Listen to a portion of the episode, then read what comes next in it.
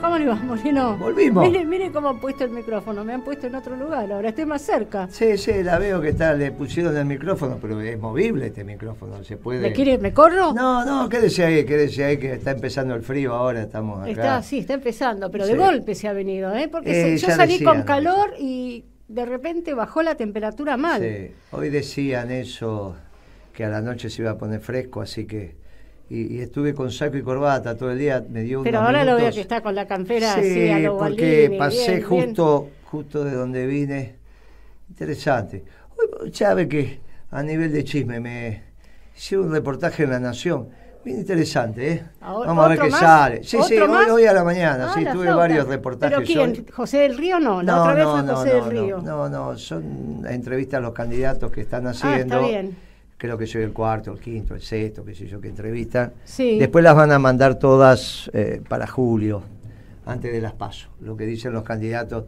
Pero bien interesante, se sacaron fotos. ¿Con usted? ahí adentro. Sí, sí, está, está interesante cómo se está poniendo el país. Es muy interesante porque gente muy joven, gente muy joven, con, con ganas de, de informar, con ganas de decir, obviamente hay una línea editorial, pero interesante lo que está, lo que está aconteciendo. Interesante las preguntas. Bueno, me, me dio calor. Este, fue una, una pregunta que me llamó mucho la atención. ¿Cuándo a la Argentina le pasó lo que le pasó? ¿Cuándo a la Argentina le pasó lo que le pasó? Entonces uno tiene varias respuestas posibles. Sí. Pero dije, le pasó lo que le pasó, estaba en la nación, después de Caseros, cuando Ah, la flauta. la nos aristocracia, claro, la aristocracia nuestra se transforma en oligarquía. Y conduce que- el proceso, ¿no? Vio que, que uno tiene que hacer esas diferencias. Le hicieron los clásicos, los que saben de esto. Definieron que un gobierno es una aristocracia y otra cosa es la oligarquía, ¿no? El gobierno de los que gobiernan para ellos y el gobierno de los pocos, pero que pueden gobernar para el bien común. Interesante eso, porque nosotros tenemos posibilidad de que nuestra oligarquía se transforme en aristocracia nuevamente si entiende las razones que la tienen que guiar hacia el bien común. Que final- finalmente es la ley, la ley de arrendamiento. Pero escuchaban atentamente la nación, ¿eh? Todo, es un piso muy grande, vio cómo son ahora las historias, Sí, que sí, están sí, las islas donde se trabaja, pero no hay más oficina, ahora es todo un No. piso que hablan. A mí mucho no me satisface esa manera de, de, de administrar. No, no, Los espacios. Sí, nosotros tenemos todavía en el negocio nuestro al menos Bueno, dividido, no. divididos de una manera este, segmentada. Este, pero bueno, ahora se trabaja así. Se con- trabaja, lo ven en el gobierno de la ciudad de Buenos Aires. Sí, bueno, bueno, porque todo moderno. o sea, a mí no me, no- esa concepción no me termina. No, esa de- concepción de que los espacios se manifiesta una horizontalidad que después en los hechos no existe. No, No, claro, no, los hechos no existen, pero aparte eh, falta capacidad, no hay capacidad de diálogo, porque claro, si vos hablas todos escuchan con todo, en realidad es al revés. En los espacios más cerrados y más compartimentados, en ellos se genera un núcleo de reflexión, de debate, ahí no, porque si no se escucha todo. Este, en fin, no, no, pero convengamos que como la grabación era en el medio de esa, de esa sala, de, esa, de ese piso enorme, este, se generó un silencio, escuchaban, veían. Respuesta. Y, y me pareció que, que surgió bien el, el tema de la respuesta en ese medio porque plantea una diferencia central en la conducta de los actores. Y yo estoy viendo que algo de eso puede estar, puede estar construyéndose. Eh, mire, me, me sorprendió. Primero que te inviten. Después las preguntas, el tenor de las preguntas fueron preguntas Profundas. Sí, sí, sí, sí, sí. Profundas. Después hay que ver lo que editan, lo que publican, pero bueno, eso es otra historia y uno los entiende. Pero ya es importante, hay otros medios que ni siquiera te están invitando, ¿no? Ni Por siquiera supuesto. están preguntando. Me pareció interesante, me pareció que, que hay como una necesidad de abrirse a otras reflexiones. Y esto me parece que nos con hace otros espacios y otros actores, ¿no? nos hace bien como pueblo. Me parece que, que estamos transitando. Vio que hoy salió una noticia de, de- de un espacio sindical, como 60 Sí. gremios que se abrieron también a escuchar. Claro, nosotros estamos diciendo el 51% de IPF en manos del confederal del, de la CGT. La progresía no le gusta eso porque no, tienen sindicatos, tiene algún delegado, que otro, entonces no le interesa. Este, y, a los cuadros políticos que consideran que son la vanguardia tampoco. Y, y, eso va generando una presencia, lo dijeron el compañero Fable, lo dijeron el compañero Horacio, mire que principio y valores lo que está planteando. Es una propuesta concreta. Claro, que el 51% de las acciones de, IPF, imagínense que ahora volvió a Blacalucho, eh, un hombre que, de, que vinculado a BlackRock. Eh, cuando lo trajeron a Galucho era un humilde gerente menor de una petrolera en Londres. sí, de una petrolera en Londres, trabajaba ahí y ahora es un petrolero. este, bueno, dos años, por eso le dicen el mago. Pasó de empleado a dueño de una petrolera en un ratito. Y ahora vuelve a hablar de IPF y claro, nos contesta. ¿A quién le va a contestar? Y nos contesta a nosotros, cuando decimos que el 51% de las acciones en el Confederal de la CGT. Nosotros no solo eh, se generan las acciones de unificación del movimiento obrero, sino que ciertamente discutimos la distribución del ingreso, ¿no? Se discute de verdad, usted le está dando el 51% de las, em, de las acciones de la empresa más importante de la Argentina a los que va a garantizar a la baja el precio de la energía. Y, pero aparte a los trabajadores organizados, no a los trabajadores individualmente, como si fuera... A través de sus organizaciones sindicales está cambiando la estructura económica de la Argentina. ¿Qué es lo que tiene que hacer el peronismo? Usted tiene que cambiar la estructura, no de una bolsa de comida, como dice Lula entre las propuestas, son propuestas realmente de fondo y que ponen en cuestión el orden establecido, ¿no? Claro, claro. Se fue... Desde una concepción doctrinaria, obviamente, no es porque se me, levanto a la mañana y se me ocurrió... Porque eh, los intereses permanentes de la patria los defienden los trabajadores organizados. ¿Y, qué más organizado que la Confederación General Pero, de bueno, algunos piensan que es el Estado, entonces que tiene que estar... Y bueno, ese es el problema el Estado después usted tiene que ganar todas las elecciones porque, si no, claro. Y entonces va al partido único de los chinos. ¿Será por eso que fueron a China? ¿Será que Massa también está de acuerdo con el partido único de los chinos? ¿Será que Massa se hizo pro-chino? Por eso dice Argentina. ¿Será como León Gieco? No me gustó eso de Argentina. No, horrible. Espantoso. Horrible, horrible, horrible. Y peligroso geopolítica y estratégicamente. Eh, imagínense. Y este puerto que están haciendo, hoy estuve en una, en una radio... Pero los chinos apuntan a tener puertos en todos los lugares. Sí, sí, en, aprendieron de los británicos. Eh, escúcheme, hoy estuve, porque estuve así como me veis, un raído en La Nación. yo lo conozco, Moreno, desde que se levanta hasta que se acuesta. Estuvimos en Puerto Madero en un programa deportivo, pero dice, queremos invitar al primer político como ustedes, futbolero de Racing, unos pibes bárbaros. Sí. Hicieron unas preguntas osadas los oyentes. ¿eh? Los pibes bien. Sí, bueno, porque se me es un programa medio, medio picante. Pero bueno, no estoy hablando con usted porque estamos en horario de protección al menor y aparte estoy con una... Con una, distinguida dama. Una dama que madre, abuela, todo lo demás. Así que imagínense que no. No hace falta que ventile Pero las tanto mi vida privada, es tremendo. Las preguntas que me hacían, este, me, un par sobre todo, sobre todo una pero la zafé, eh, la zafé. Estuvo divertido. No dudo que las haya zafado. Y después ¿eh? fui a un programa de, de, pymes en Radio La Red, allá en, en, en Gorriti, a la vuelta de, de, América, donde estaba antes América, unos estudios bien interesantes que están haciendo. Y este un programa sobre pymes que preguntaron, bien, bien, preguntaron, preguntaron bien, fue bien interesante. Y después terminé en un programa de, de, de allá en 3 de febrero este, ah, en un espacio cultural que es ah, de, sí, de María Arena. Ah, muy interesante. Sí, muy sí, bien interesante. Y tuvimos un debate. Tuvimos ¿Estaba ella? Estaba su gente, porque me habían invitado al programa, digamos. Sí, sí, sí, porque ella es muy interesante, a mí me gusta escuchar. No fui, no fui a, hablar con ella, fui al programa, me habían invitado, fueron, les había fallado el viernes pasado, entonces organicé todos los programas eh, estuvo, estuvo, estuvo bien. Este, me gustó. Y hablamos sobre el tema de los chinos. Mm. Les comenté que pasadita ya la década ganada en ese año de transición, vio que la década ganada va del 2 al 12, hay un año de transición en el 13 y después ya viene Kisilov y empieza, sí, después empieza la década perdida, 14, 15 y hasta ahora. Pero usted sabe que les comenté a, los muchachos que En nuestro gobierno tuvimos dos barcos parados en la rada de Río Grande, casi un año. Dos barcos. En un barco estaban mil trabajadores chinos y en otro estaban los materiales para hacer el puerto. Querían hacer, querían hacer un puerto para llevarse el gas en forma de urea. Y nosotros precisábamos el gas. Aparte, si vamos a hacer urea, definimos nosotros, como es la historia. ¿En qué vamos a transformar el gas? Obvio, el valor agregado. Claro, Entonces, pero mm. ellos querían. ¿Qué es lo que van a hacer ahora? Yo le digo que no es el puerto solamente, ¿eh? no es el puerto. Eh, este, entonces yo le pregunté a los jóvenes ahí de, un barrio extremadamente popular, una barriada, le digo, pero díganme una cosa, si ustedes estuviéramos en el año 1943, ¿se, ¿se unirían con los alemanes?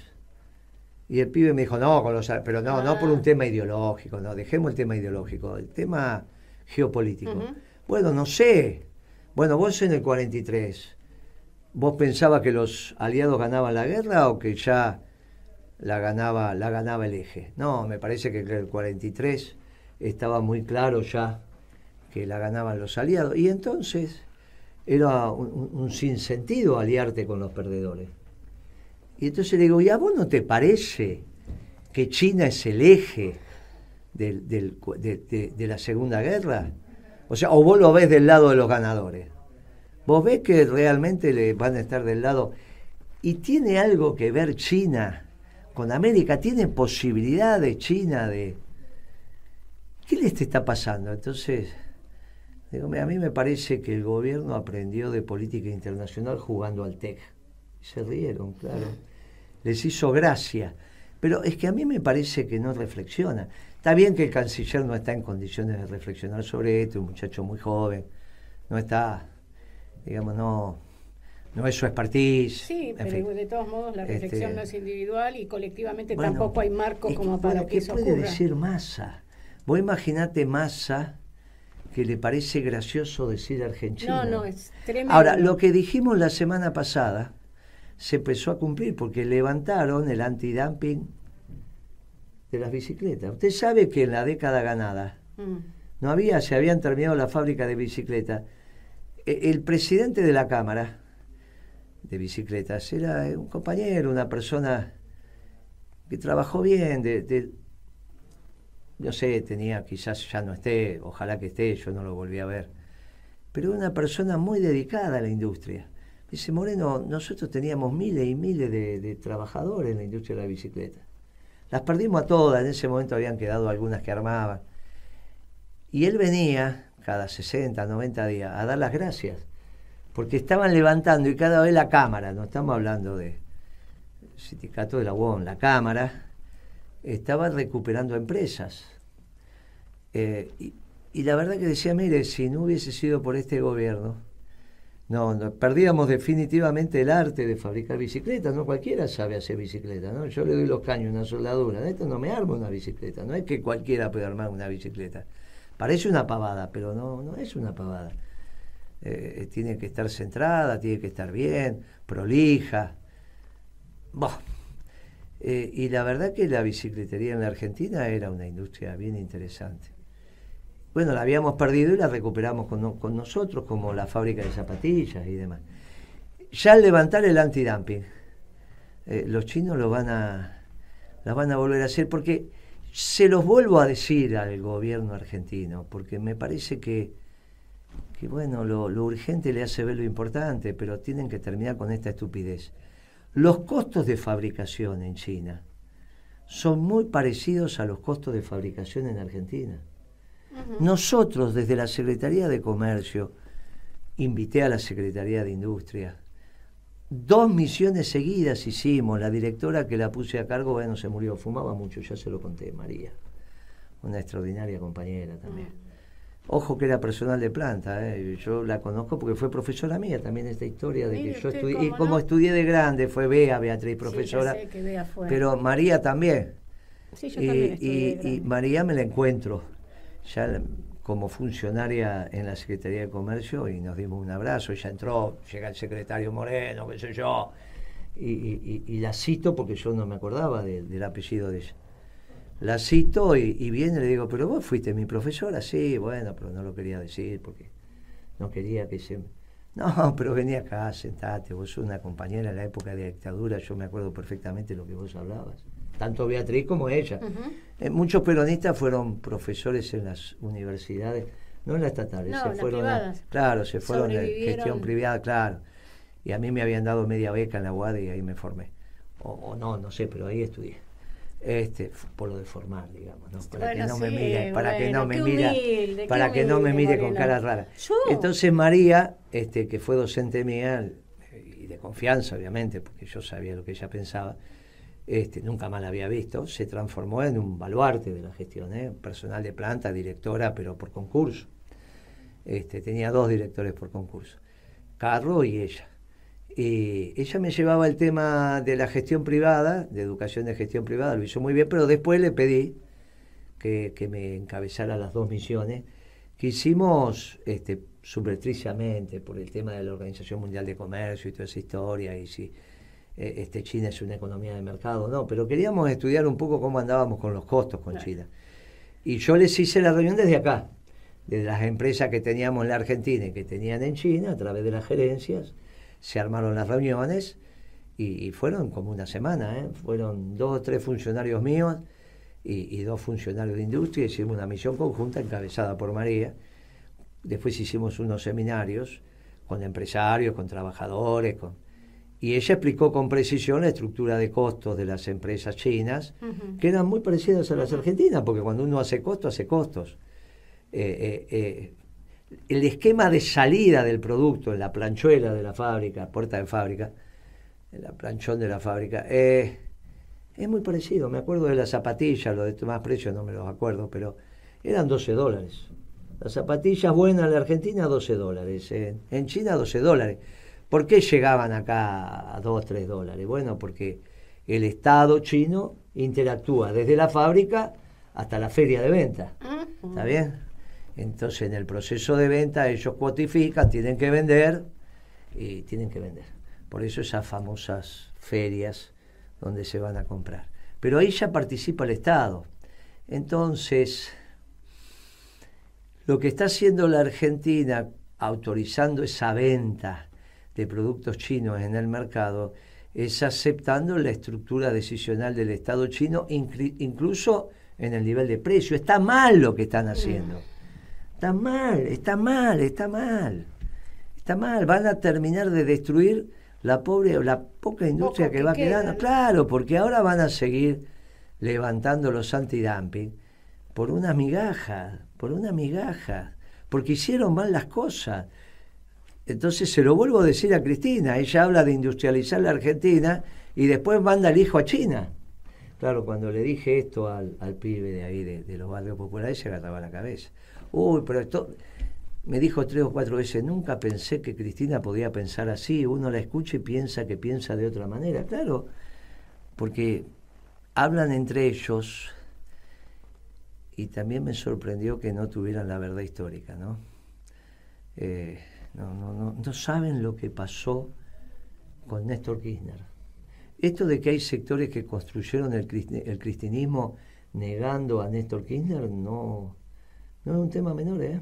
Mm. Y ahí vamos todos nosotros, porque nosotros somos, también trabajamos con Cristina, pero digamos que el capital se acumuló con, con Néstor.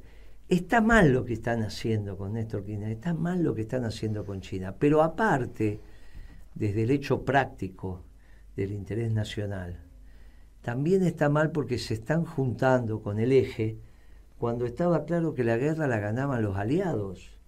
Después, bueno, uno puede decir, no, pero fueron los soviéticos, fueron los norteamericanos, bueno, está. Pero estaba claro que la ganaba, la ganaba el eje, la ganaban los aliados. Se están aliando con el eje, pero no en términos ideológicos, en términos de que no están entendiendo que son los perdedores. Y está claro y evidente que están. Pero aparte desde el sentido común de que no tienen una marina desarrollada, Gitia, si usted tiene un cheque o un pagaré que no puede cobrar, mm. ¿usted va a considerar que ese pagaré hace parte de su patrimonio? Pero es obvio que una deuda que no se cobra la contabilidad capitalista dice pásela incobrables, incobrables es la cuenta pérdida, es una de las cuentas que...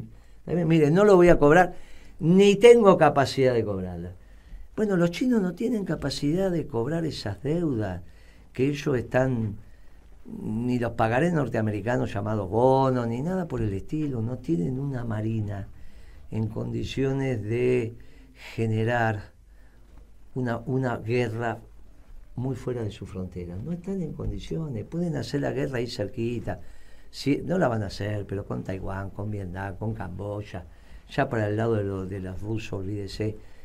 Mire, no, no son una potencia militar, si no son una potencia militar, no son una potencia económica, va unido.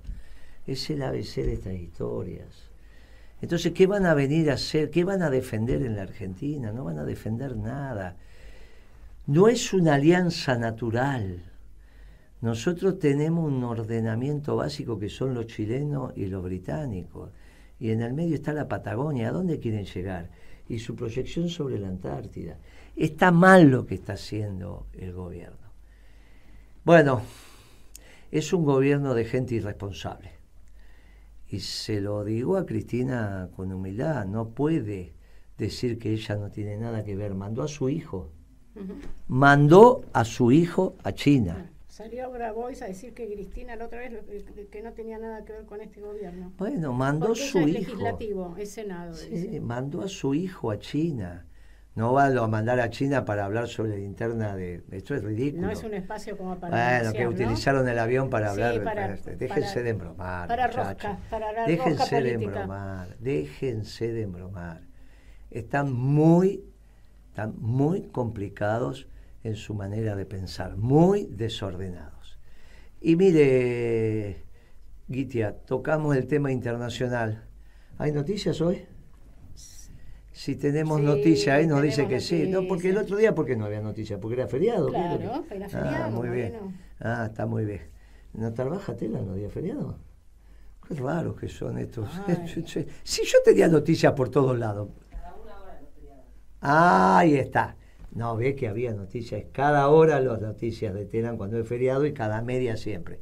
Ya me parecía que no podía ser. Si TN pasaba las noticias, La Nación Más pasaba las noticias, todo pasaba las noticias, porque claro, cada una hora. Ahora nos explicó nuestra operadora estrella que, sí había noticias, pero cada hora. Así que se la ve eh, vamos ¿eh? a las noticias. no, se la ve muy bien, dije, pero ¿qué ver muy bien a una niña? Verla contar. se la ve saludable, se la ve feliz. ¿Y, ¿Y, Pablo cómo estará? Pregúntele. Pablo, ¿cómo estamos, Pablo? Queremos escuchar tus reflexiones sobre lo que estuvimos conversando recién. Y los, seguí con mucha atención, muy interesante. Muy bueno. Pablo, te escuchamos atentamente. ¿Cuál es tu reflexión sobre lo que nos está aconteciendo con Argentina, como dijo el ministro de Economía? Y yo he escuchado muchos disparates en mi vida, que no me sorprendió este. Este disparate es otro más. Mira, Guillermo y, Guitia, cuando es tiempo de cambio, es tiempo de oportunidades. Pero uno no se puede equivocar. ¿Qué está pasando en el mundo hoy? El mundo, mira, después que fracasó estrepitosamente, diría yo, el experimento neoliberal en el mundo.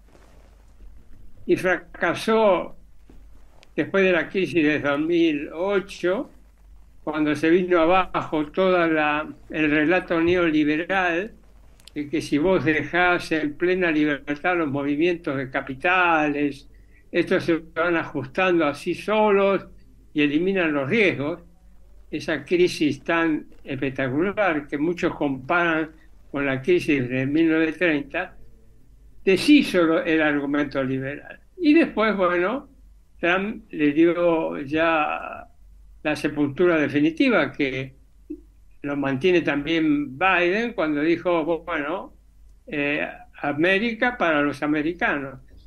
Ahora, desaparece ese modelo ese orden político económico en el mundo y el mundo está buscando un nuevo orden político económico que llegue incluso al tema militar.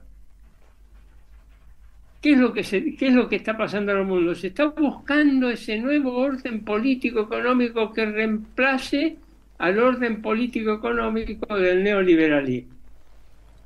Y este es un momento crucial para la ubicación geopolítica del país.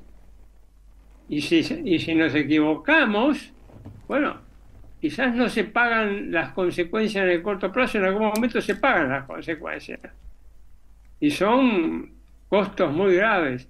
Acá una alianza argentina con China, como quizás un poco a la apurada, se dice, tiene, puede llegar a tener realmente nefastas consecuencias, no solo para la ubicación política de nuestro país, sino también para su economía, para su sociedad.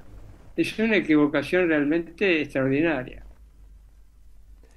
Tenés, tenés toda la razón, Pablo, y a su vez quizás perdamos la última oportunidad que tenga la Argentina de rearmar sus complejos industriales.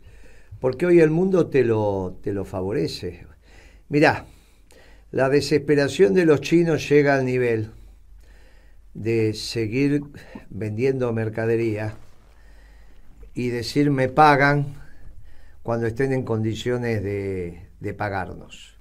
Era antes de este tema de los yuanes, ahora se arregló con los yuanes, eh, ellos saben que tienen que preservar los mercados eh, bajo cualquier circunstancia, porque saben que Occidente le va a empezar a cerrar los, los mercados de exportación de ellos, de sus productos. ¿Qué es lo obvio que va a empezar a acontecer? En este Occidente ampliado que tiene que ver con esta definición que usted muy bien hace del, nuevo orden internacional, que naturalmente es político-económico. En este nuevo orden internacional, el Papa tiene una voz potente, muy potente, porque es el que empezó a explicar ya en el 2013 que el mundo estaba entrando en la Tercera Guerra Mundial en cuotas y que no era una guerra religiosa, sino que era una guerra por los puestos de trabajo, porque él visualizó con precisión que los pueblos se estaban quedando sin puestos de trabajo y que eso destruye el, afecto societatis que puede haber al interior de una sociedad, que un pueblo no solo se destruye porque se queda sin territorio, cuando se queda sin trabajo. Y entonces dijo, mire, esto de la globalización que tiene consigo la economía del descarte es una economía que hay que cambiar. Y empezó a convocar en esto que son las, las jornadas en Asís, que a mí me parece que también vos sos un activo participante de esas reflexiones, ¿no?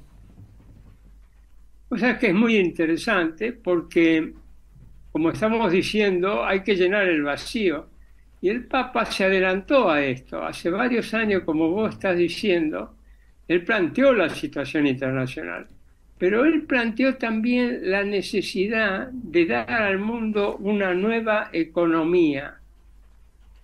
Una nueva economía, porque evidentemente que la crisis del neoliberalismo arrastró con ella, arrastró con esa crisis lo que podemos llamar las corrientes principales del pensamiento económico o de las teorías económicas. Y a eso hay que reemplazarlas también porque van a ser la base de una nueva, eh, un nuevo orden internacional. Y el Papa está llamando a eso. Y ya hizo hace un par de años una reunión creo que esta vez el principio lo hizo en Ravenna, donde citó y llamó a, digamos, a investigadores, a científicos, a pensar una nueva economía. Y ahora, ahora en estos mismos momentos, se está desarrollando en Asís un seminario también convocado por una universidad, una facultad en Asís, que se llama EOF, que significa Economy of Francis. Obviamente siguiendo las directivas, el pensamiento de Francisco. Y están debatiendo las bases de un nuevo modelo económico, de un nuevo modelo económico. Y fíjate qué interesante, hay dos cosas que dice el Papa como señalamiento. Hay que poner conjuntamente con el capital material y el capital humano en las sociedades, hay que integrar y hay que integrarlo en la economía, el capital espiritual de un país. Impresionante, ¿no? Fíjate, el, punto, de contacto que tiene cuando Perón decía, miren que el bienestar humano no es solamente un tema material, es un tema espiritual que se, se, se relaciona con la realización del hombre. Bueno, fíjate qué, qué punto de contacto tan extraordinario. En octubre va a haber otra, otra conferencia y un llamamiento a diferentes personalidades en el mundo para seguir debatiendo esto. Bueno, si, si puedo, voy a tratar de estar ahí, porque eso va a ser presencial y también por Zoom.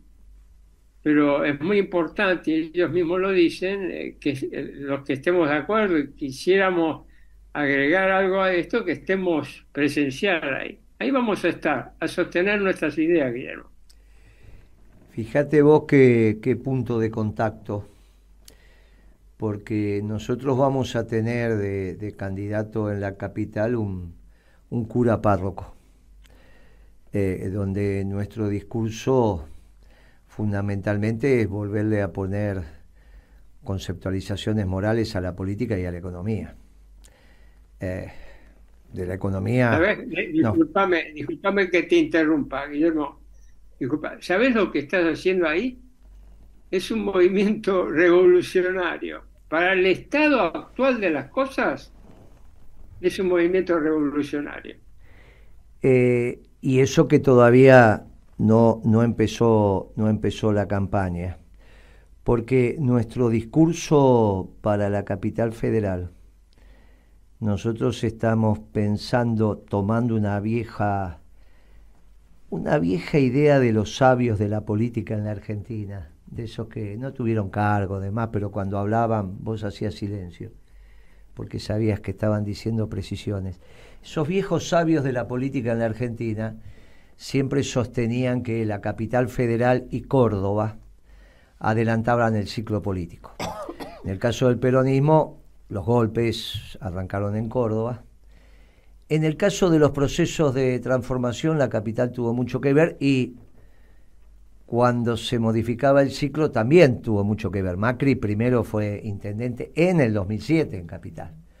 O sea, imagínate si adelantó o no adelantó el ciclo la capital. Y yo tengo la sensación que ahora también va a adelantar el ciclo, que esta historia de, de este modelo que se está imponiendo con la pandilla de Macri, en todo el país. Se va a discutir en la capital y se va a discutir en Córdoba. En Córdoba, lamentablemente, Schiaretti eh, mm. cometió un error. No es su pensamiento profundo, nadie puede pensar que un muchacho que fue eh, eh, la militancia que tuvo allá, fines de los 50, 60, este, puede pensar entrar en, el PRO o en Cambiemos. Él lo que quería era hacer un, un frente de frente, en vez que los partidos hicieran un frente, el frente cordobés con el frente juntos o cambiemos, como se llame, hacer otro frente. Pero eso fue una ingenuidad mayúscula, porque es obvio que un frente provincial no va a estar en paridad de condiciones con un frente nacional y bastaron dos operaciones de prensa para que estuviera instalado que él quería entrar en Cambiemos. No era su pensamiento profundo, pero así quedó y se tendría que haber dado cuenta, eh, eh, y se tendría que haber dado cuenta de eso. Pero bueno, eh, Córdoba también está, en esta disyuntiva.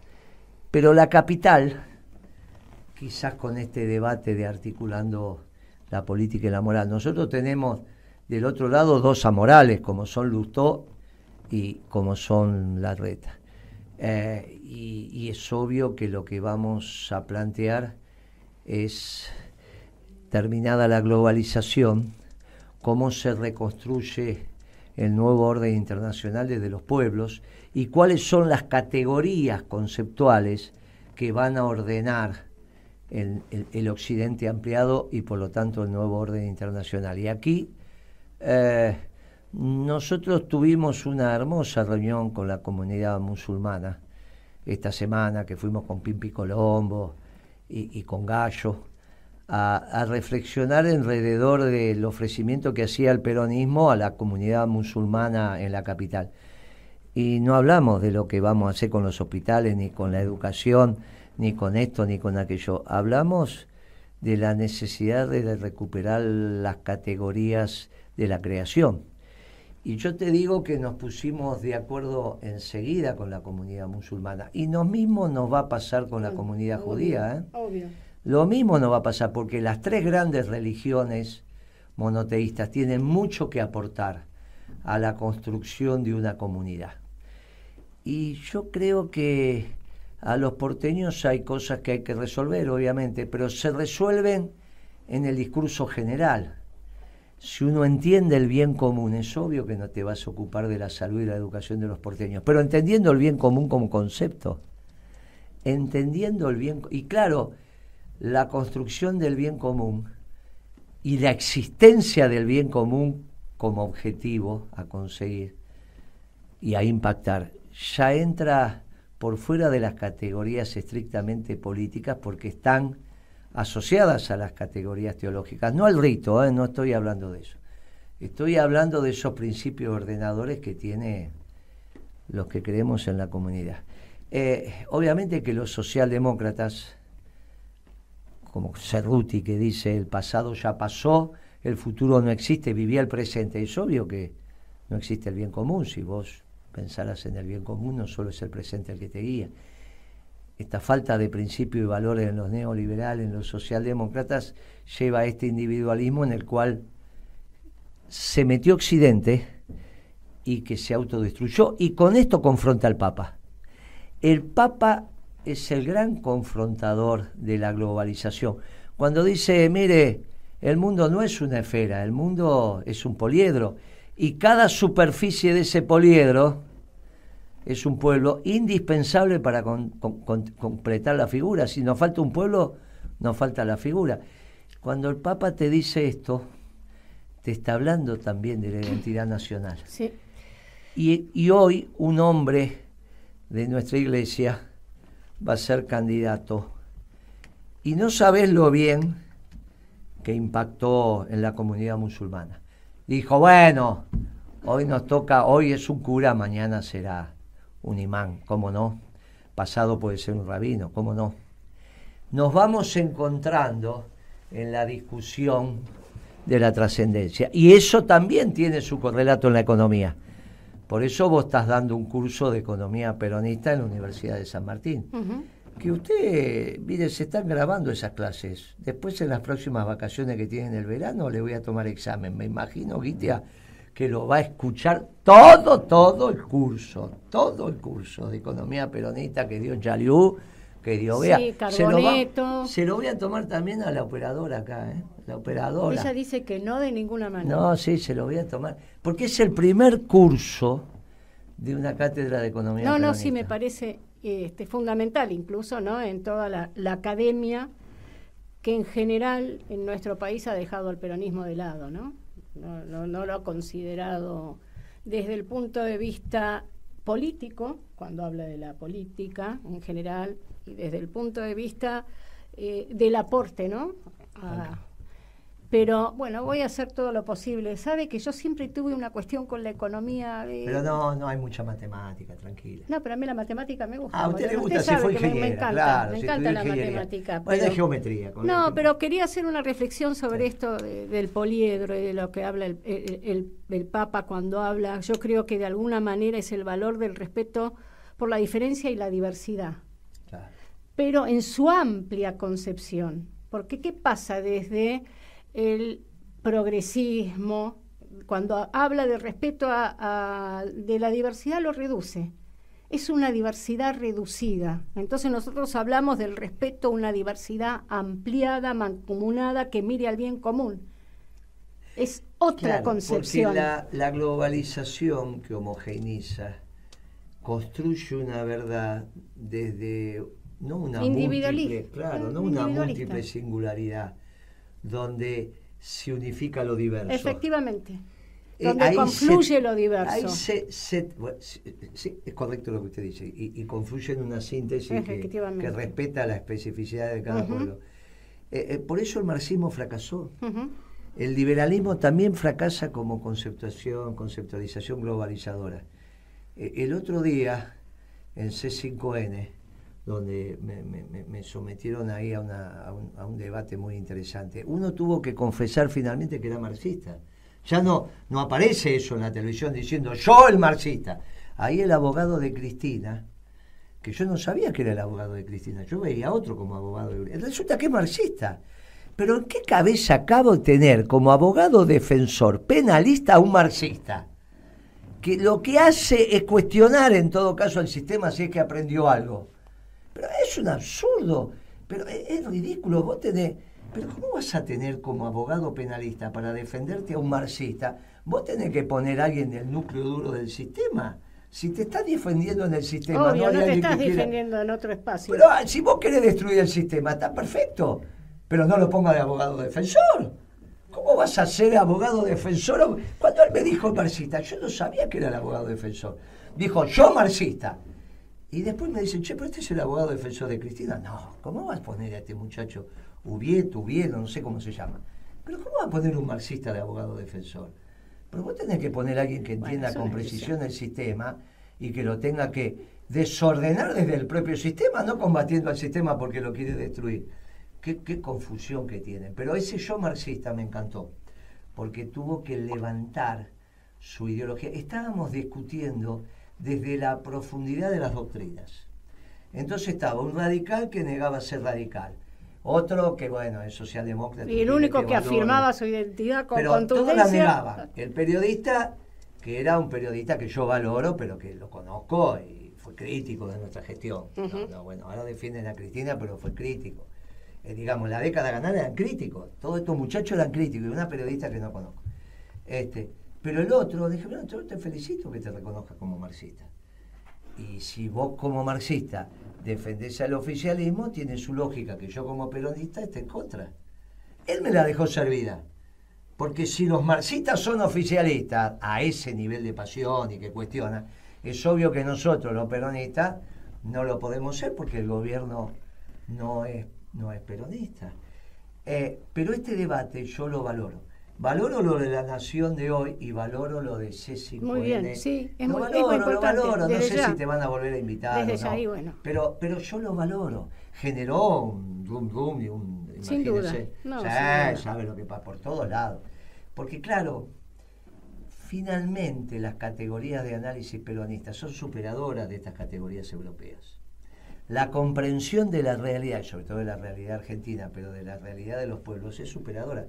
Y por eso te decía, Pablo, que en esa... Por eso es tan importante, digamos, que en la academia... Claro, y no solo la academia, porque la academia, este curso que estamos dando, esta cátedra de economía... Es extensión universitaria, ¿no? Pero sí, pero a su vez permite sistematizar conceptos, ¿Sí? porque son todos los jueves. Y entonces el aporte de Pablo a, esa, a ese encuentro en el Vaticano va a ser muy importante, Pablo, porque ya ha sistematizado en tu cabeza lo que puede ser una nueva economía, que es la economía peronista. Obviamente no vas a ir a Europa a hablar de la economía peronista, vas a hablar de la economía en general.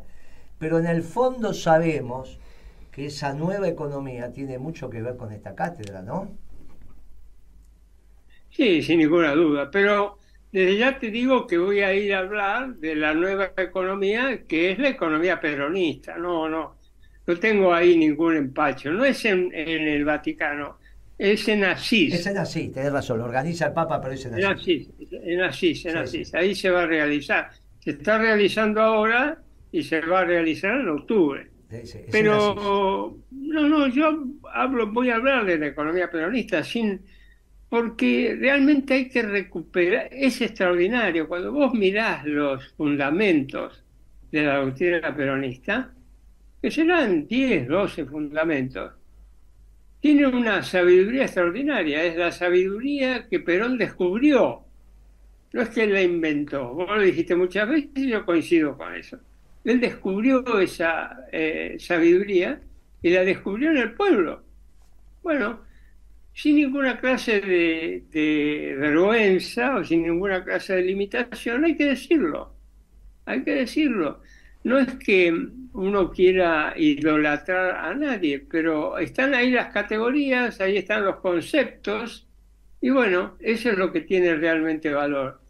Y me parece que eso es lo que tenemos que defender. Y es la base, esos conceptos que vienen también del humanismo, que vienen también de, la doctrina social de la Iglesia, son la base de la nueva economía que tiene que reemplazar a lo que se llaman las corrientes predominantes en las teorías económicas. Ese es el gran desafío y creo que se va a lograr. ¿eh? Se va a lograr y se está logrando. Fíjate vos, y esto ya vamos terminando, lo que está aconteciendo en, en la política argentina.